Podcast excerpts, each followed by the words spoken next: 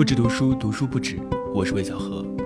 没有想到我们这么快又来聊综艺了。作为一个综艺野生观察家，我其实就是一个综艺爱好者。最近看了一个腾讯制作的导演请指教，在上周播出的，相信很多人都知道了或者看过了。呃，争议非常大的一档节目，也非常有趣。那今天我们就来聊聊这档节目。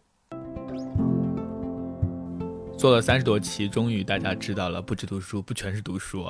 呃，还有一条综艺线索。嗯，这条线索肯定以后还会继续发扬光大的，因为我真的很爱看综艺。好了，废话不多说，我们正式进入今天的这一个主题啊，就是导演请指教。大家看了吗？看了的话，可以在评论区举个手。之前我们在聊《再见爱人》的时候，我说那个是真人秀型的一个节目，导演请指教呢，就是一个比较传统的在摄影棚之内录制的一个竞技类的节目。它的制作团队应该是之前演员请就位的制作团队。说实话，之前我看了这个节目的预告片，还是非常感兴趣的。不知道大家有没有看过那个宣传片？我觉得拍的还挺好的，就它显示出了一种专业范。一种科普的感觉，在一个几分钟的小短片当中，我们会看到每一位导演，他来帮我们科普，比如说不同的景别有什么效果，然后摄影有什么方法，或者是灯光可以造成怎样的一种观众的心理感受，所以看起来还蛮期待的。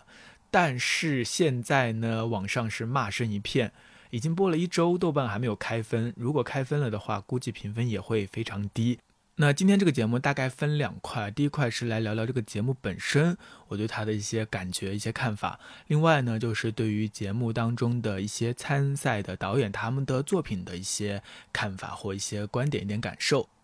作为一个野生综艺观察家，我觉得做综艺呢很重要的一点就是拼这个想法。有些节目它还没有出来，但是你听到这个企划就会觉得很不错、很有意思。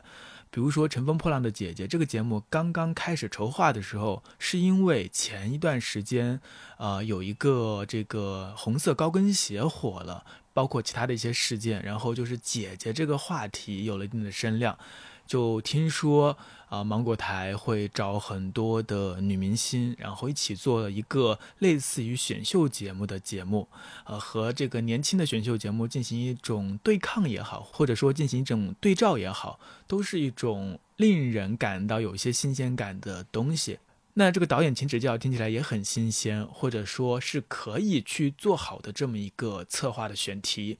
我们已经看过这么多关于演唱的综艺，关于这个表演的综艺，关于这个摇滚乐的综艺，关于喜剧的综艺。作为影视行业的一个非常核心的人物，能够了解到导演的幕后工作，能够看到一些新导演的作品。如果能够做到这两点，我还是很期待的。那如果你还没有看过这个节目，我先来简单介绍一下这个节目的机制。节目组呢，他找来了十六位导演，分别拍摄短片。他的第一轮呢是一个改编 IP，就是一些知名的 IP，你可以选择一些，然后去进行改编。拍摄的时间好像只有两篇。片子拍完了之后呢，会在录影棚集中放映，交由观众、影评人和导师投票角逐进入下一轮。这里面有好几个关键点，都是决定这个节目成败的关键。第一，非常重要的就是导演的人选。参加一个竞演类的节目，这个来参加的选手，他的素质好不好？就决定了这个节目好不好，导演牛逼，拍出来的片子牛逼，这个节目自然就牛逼了。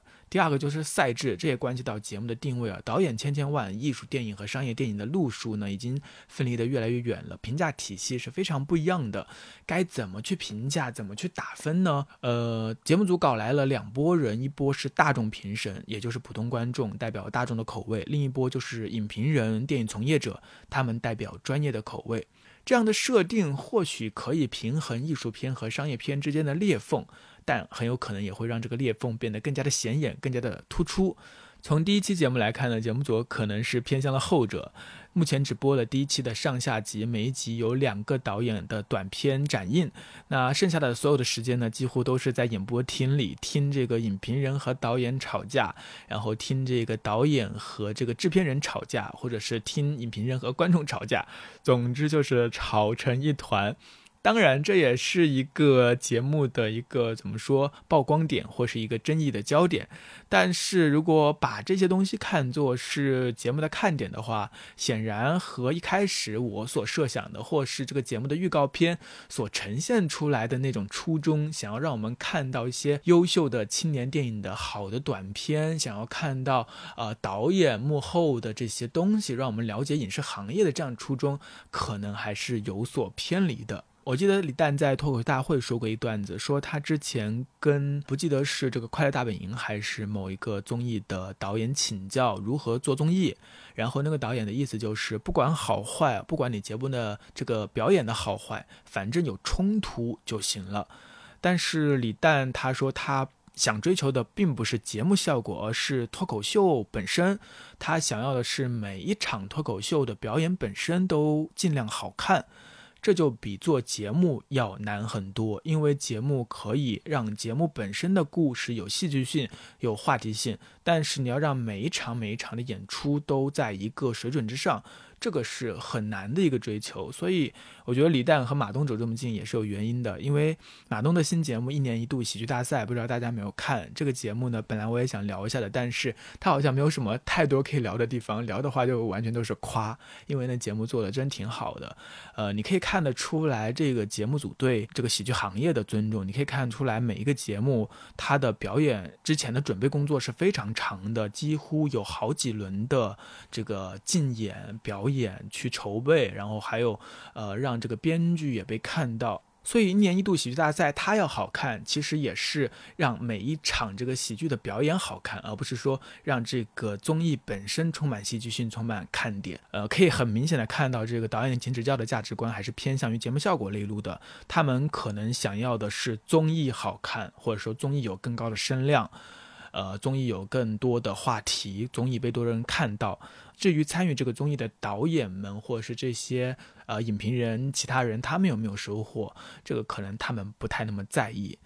目前在这个赛制上，大家争议比较大的一点就是观众、大众评审，他可以在观看的过程当中按下离席键。如果在观看某个短片的过程当中，有一部分人都按下了这个离席键的话，这个短片就会停止放映。可能这个节目组想到这个点子还是挺开心的，因为我们在现实的观影过程当中，很多观众去到电影院，他如果看到一个他不喜欢的电影，他可能真的就转头就走了。啊，可能节目组想要通过这样的一种方式来呈现出真实的大众对于某一个短片的评价，这也会更刺激一点，更能够刺激大家的讨论，刺激当场的这个话题。但是这里有个非常重要的问题，就是节目组真的没有去，呃，想好自己的定位问题。因为就像前面说的，电影有非常非常多的种类，我们平常说的艺术片、商业片只是一个大概的分类，在这个两个分类当中呢，很显然他们的受众是有非常大的差别的。那这个节目它到底是想要去？引领一些年轻的有才华的导演，让他们拍出一些，呃，能够彰显他们才华的电影，哪怕有很多的实验性、先锋性，也在所不惜。还是说，他们想要去培养、去找到的是那些能够让大众喜欢的，或者是更加常规的、能够讲好故事的这样的电影的导演呢？对于这个非常重要的问题，节目组选择的态度是含糊过去，他根本就没有正面的去面对它，或者说他是故意的含糊了过去。可能模糊了这些差异之后呢，才会有更多的争议点。或许这才是节目组想要的。就拿梁龙导演他拍的这一个黑白的默片来说，如果都是一些影评人或者是对于这些电影语言比较宽容的观众的话。他们可能会接受度高一些，但是对于可能一年只进几次电影院看的都是常规的商业大片的话，他可能就会耐心少一点。这并不说谁对谁错，而是这个受众本身就是不同的。但是在这个场合之下，大家不会去分别，大家只会去吵。另外，我觉得在设置上还有一个地方我感到不解，就是影评人和观众作为整个评论的补充，我觉得是无可厚非的。只不过现在的节目呈现是激化了他们之间的矛盾。但是导师席啊，这个虽然它不叫导师，但是这个导师席上为什么坐的是制片人而不是导演？其实我是不太理解的。虽然制片人在现实当中的这个角色非常重要，但是如果这个节目他想要去考察的是导演的水平，他想要带我们领略的是导演的艺术的话。那么显然，在这些座位上坐的是一些大导演，会更加有说服力，并且如果他们之后能够和这些年轻的导演进行切磋，这也是非常好的一种化学反应。但是很可惜，做的是制片人，而制片人的角度往往就是去平衡一个电影它能不能卖。那从源头上，我觉得就可能没有那么鼓励创造。事实上，在这档节目当中，这些制片人他们说的话也并不是很多，他们这个角色定位也挺尴尬的。刚刚我们聊了一下这个节目的赛制和它的一个节目的流程，其实是有一些刻意的去突出冲突的。那么下面我们来讨论一下这个节目的核心啊，其实这才是最重要的东西，就是参赛的导演。呃，如果这些导演牛逼的话，他们拍出来的片子真的好的话，那么其他东西其实是可以略过的。那么这些导演的水平到底怎么样呢？呃，其实，在看这个综艺之前，我对很多导演都一点都不熟的。但是为了去更好的了解这些导演呢，我还是去搜了一下他们的资料。所以呢，下面我大致把这些参加这个节目的十六位导演分成了五组啊，我们来一一的过一遍。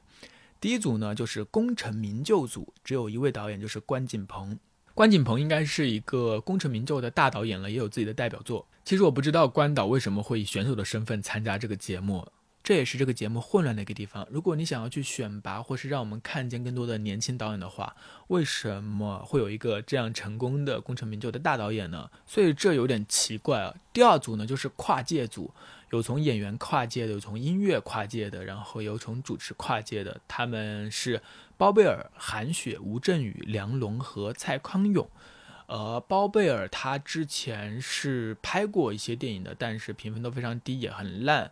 呃，那韩雪她就是演员，之前没有做过导演，这一次是第一次，不知道节目组为什么会找到他，为什么他也会答应，这都不得而知。那还有吴镇宇呢？我查了一下，他可能是这几位当中导演片子最多的一位了。他二零一九年还有一部合导的电影叫做《转型团伙》，不过豆瓣评分只有三点三分，是一个烂片，可以这么说。那梁龙呢？我非常喜欢《二手玫瑰》啊，我也看过好几次《二手玫瑰》的现场。但是梁龙好像也是没有什么导演作品。他在豆瓣上有部条目叫做《大命》的这样的一个电影，但是也没有上映。呃，也是一个跨界型的选手。另外一位就是蔡康永，他其实也不能算跨界吧，因为他大学都是专业就是电影，但是多年来都没有做本行。呃，一直都是主持人的身份，虽然拍了一个《痴痴的爱》，但是基本上就扑街了，评分很低，拍的也很糟糕。这组人马其实不会给大家太多的期待值，但是我可以理解节目组为什么会找一些跨界的人，因为当一档节目它刚开始的时候，肯定要在乎流量嘛。那来了一些大家都熟知的人的话，可能会让大家有一些讨论度。嗯，但是我觉得五位有点太多了，可能两三位就好了。那下面第三组呢，就是专业组，他们是真正的导演，大多数呢已经拍出了第一部长片，而且还收获了一些奖项和认可。这些导演我大部分都不认识，所以我去查了一些资料。呃，我觉得这个组的人选应该再扩大一点才对。我们要看的其实就是这些人啊，但是呢，他们的人并不是很多。首先第一位呢是德格纳，他出生于一九八四年，他的父母都是内蒙古电影制片厂的导演，所以他其实是一个电影世家长大的孩子。他的处女作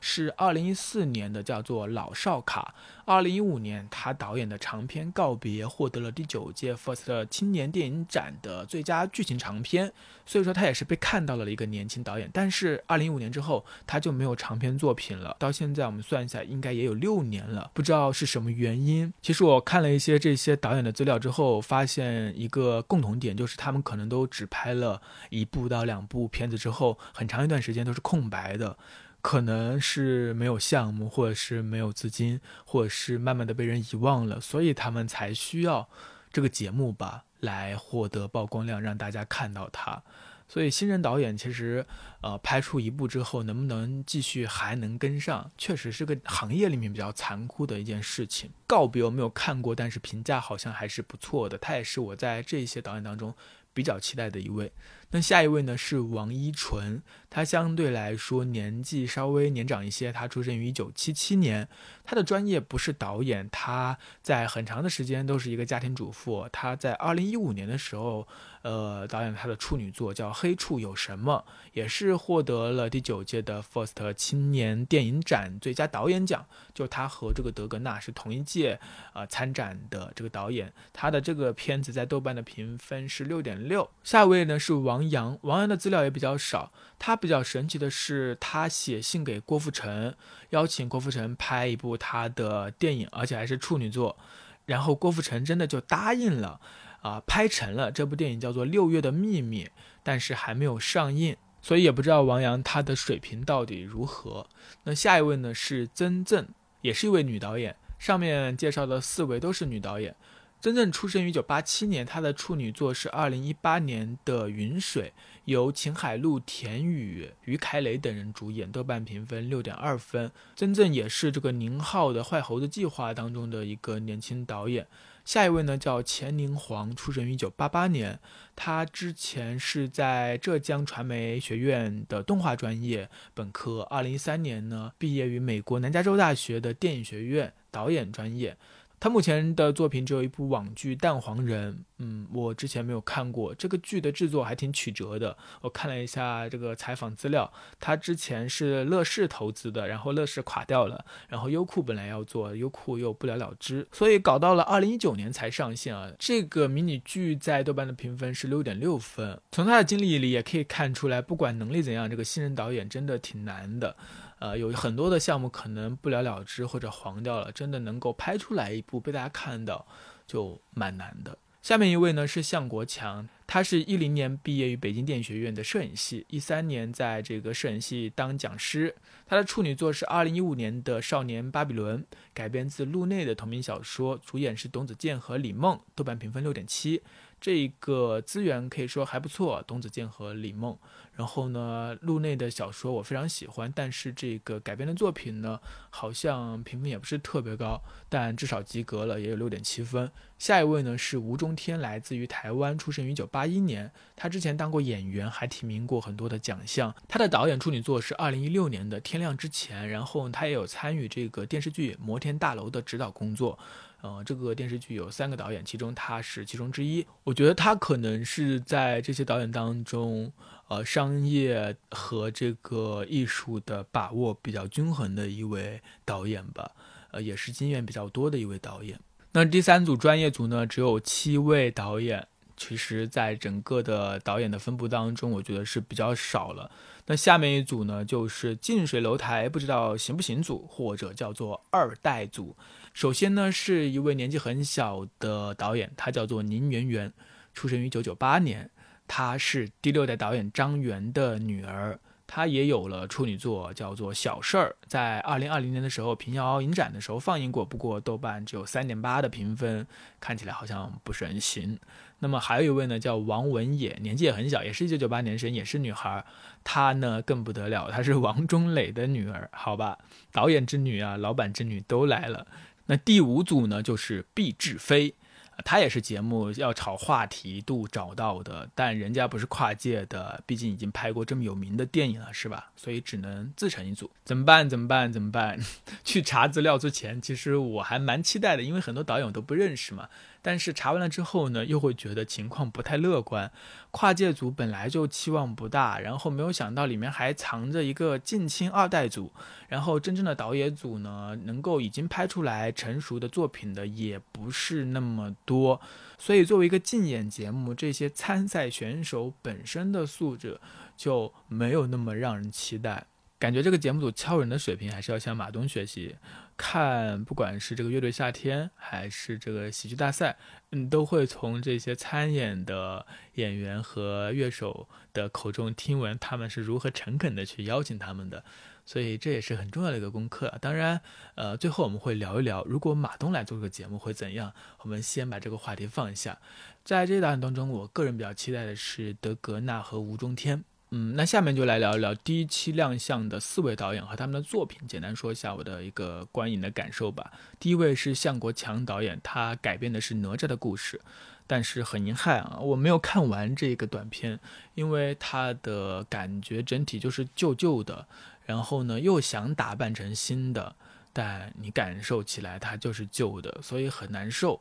第二位呢是包贝尔。有了前面一个片子打底啊，包贝尔这个完成度就要好很多，然后剧本也比较完整，表演也很不错，呃，所以包贝尔在这一轮是完胜了。但是我看到很多影评人，其实是不管是在这个节目当中，还是在节目之外，很多影评人都觉得包贝尔是占了便宜，因为包贝尔团队有很多是专业团队，这个团队的体量呢，能够帮他解决很多问题。但是向国强可能只是一个老师，或者他没有专业的团队，他会遇到更多的问题，也更多的临时性，然后就造成片子的质量可能没有那么高。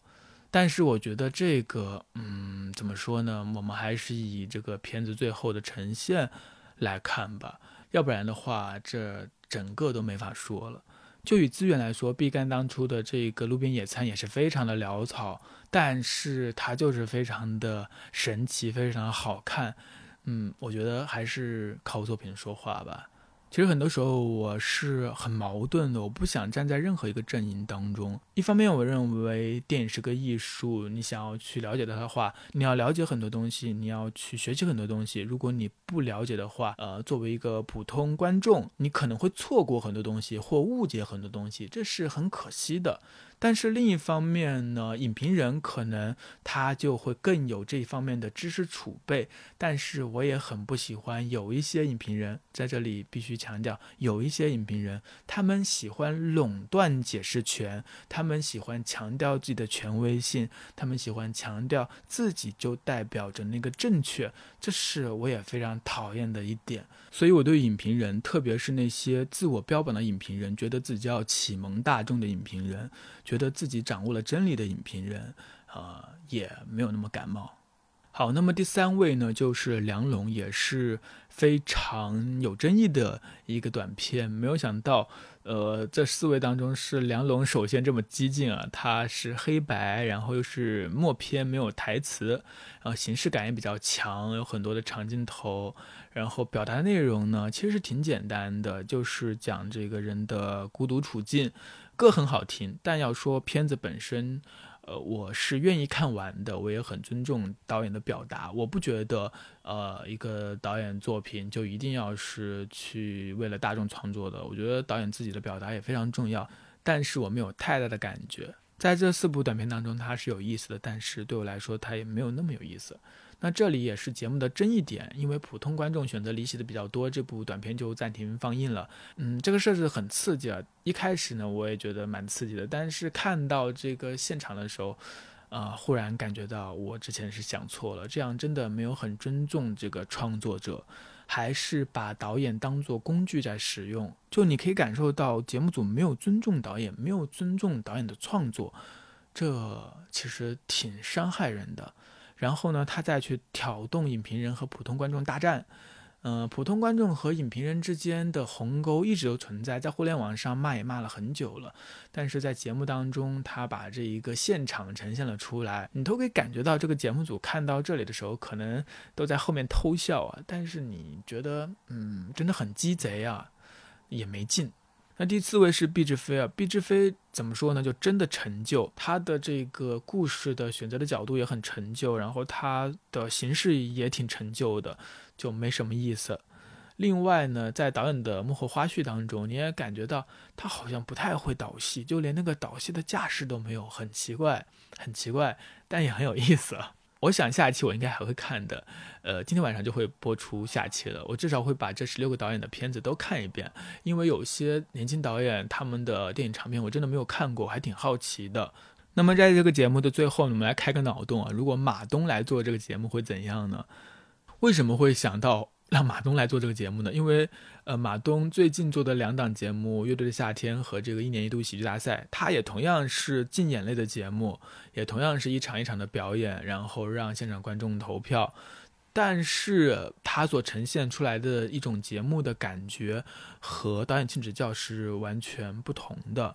呃，虽然月下也被很多人骂，但是那个节目呢，有一点不知道大家记不记得，他还是做了很多科普的。他其实是有在帮乐队和观众做沟通的，因为有些乐队他可能比较偏门或比较小众，很多一般的听众他不是乐迷，他根本就没有接受过这个，所以他听起来会觉得你是噪音，呃，所以这个月下他还是做了一些沟通的工作的，他会弥合这个可能先锋一些的小众一些的音乐和普通大众之间的这个呃鸿沟，但导演记者叫完全没有做这样的工作，他们反而是让这个冲突越大越好。另外呢，就是我觉得前面我提到了一点，马东他这两档节目，你会看到他对或者说他的团队啊，对这两个行业的尊重。虽然你做的是大众传播，你做的是综艺，你可能带来更高的曝光量，但是如果你竭泽而渔，如果你把这个节目做完了，只是消耗了大众对这个行业的好感的话，那么即使这个节目热度很高，就感觉也不讲究，你就不高明。另外，其实我在看这个先导片的时候，其实我挺期待能够在这个节目当中看到一些导演的幕后的，或者说看到一些在电影制作的过程当中的一些专业的东西的。比如说，现在每位导演拍片的过程都会被记录下来，那能不能有所侧重，分别去拍一拍他们怎么去沟通剧本啊，分别开一拍他们怎么去调教演员啊，或者是怎么去现场调度啊，怎么去后期剪辑呀？我觉得这些可能会更加丰富，或者是让观众更加多的去了解到整个电影制作背后的那些专业的行当吧。我对这些还挺感兴趣的，这样也不会那么重复。因为现在这四期看下来，其实整个的导演的小片基本上套路都挺一样的，就挺碎的一些记录它背后的一些事情。那这个节目到现在只播了第一期啊，已经被骂的不行了。会不会等节目播完呢？这个从导演到制片人到影评人全部都被骂啊，走恢宏路线也不是不可能。但如果是真是这样，就真的有点可惜了。那么关于导演请指教这个节目，我可能就聊到这里了。呃，应该之后也不会再录一期节目来聊它了。啊，毕竟我们还要读书嘛，我还有好多的书想要和大家分享呢。那我也非常想看到大家对于导演请指教这个节目的观感啊，非常希望大家能够在评论区留下你们的感受。那么我们下周五再见，拜拜。